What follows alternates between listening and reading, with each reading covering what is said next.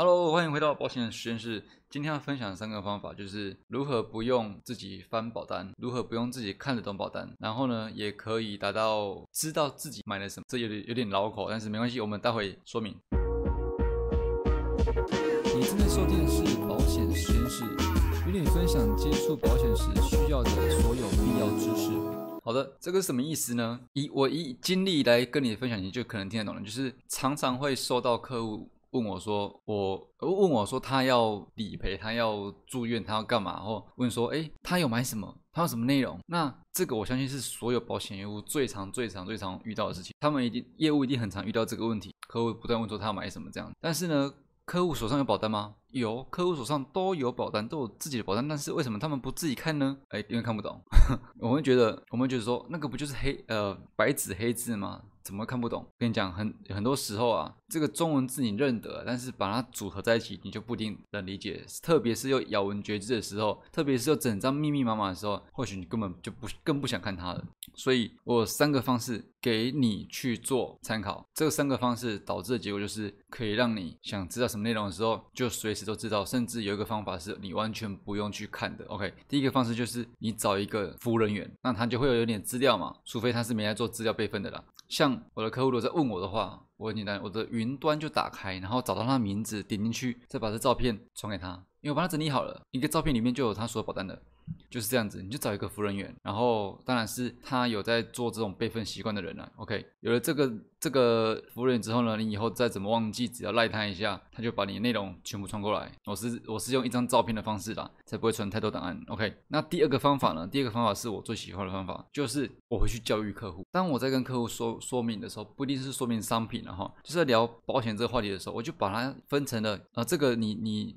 你是消费者，你也可以学一下，就是把它的保险分成了寿险哦，就身故嘛哈。然后第二个是意外险，意外险就是不管意外身故或意外受伤了哈。寿险、意外险，再来就是医疗行为哦，医疗行为会理赔的，不管住院或手术都不管啊，就是医疗就对了。然后第四个就是一次给付，一次给付什么？例如说防癌险，一次给付一大笔钱，或者是重大伤病。一次给付一大笔钱，OK，那就这样四种就好了，就分成这四四种就好了。所以当我在跟他们聊保险的时候，就会聊到这个东西，并不一定要聊商品的时候才会跟他分享这个概念。所以当他有这个概念之后呢，他要记的就只是说，因为我会帮他做一个一个表格嘛，就是其实就是我刚刚讲那个照片，那照片里面就分这四项而已。那这四项里面呢，有写的就是有有填满栏位的嘛，没没有买的就是空白的嘛。所以当这四项分出来之后，他就会有一个印象，有一个图像，有没有？客户就有图像说啊，我什么有买，什么没买，那个。那个照片的图像就出来了，所以，嗯，比如说寿险有买，然后意外险没买，医疗险有买，然后一次给付有买，所以他就只有意外险没买嘛，所以在那个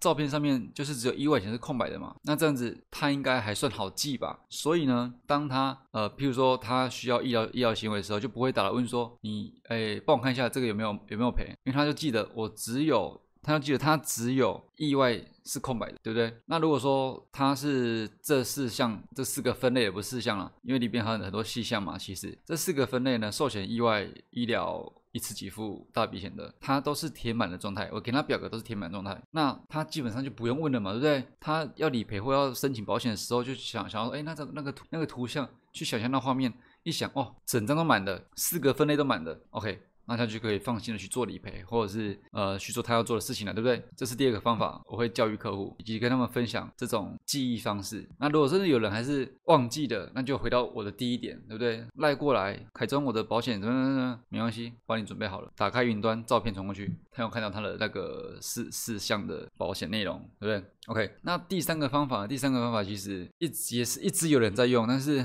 很不推荐呐，这个方式就是不管是他自己写的，或者是请保险业务员写的，或者是他问保险问完自己写的，反正他就是做笔记的概念，做笔记在保单上，做笔记在笔记本上，通常会做在保单上了比较好找嘛，对不对？但是。嗯，这个问题就是你你一个一份保单，不管你是有主副约等等的啦，但是项目肯定非常多嘛，所以他还是会去还是会去忘记，或者是不对不应该这样讲，应该说这有个缺点，虽然说有做笔记，这有个缺点，虽然说有做笔记，但是做笔记不就等同于保单放在那边，但是你不会去查，你不会去看，甚至你会忘记保单放哪，是一样的事情。所以做笔记在保单里面做笔记就跟保单一样啊，你保单就不会去看啊，你保单就会自己都不知道丢哪去啊，自己找不到啊，所以这个很没用，我觉得我自己觉得很没用，很没用原因是因为很多人都跟我说他有这样做。但是他还是忘记他买什么，他有这样做，他找不到保单，或者是呃，他有这样做，但是保单拿出来帮他看的时候，才发现哦，他已经有写了，他自己记很清楚啊，但是就是可能懒得看，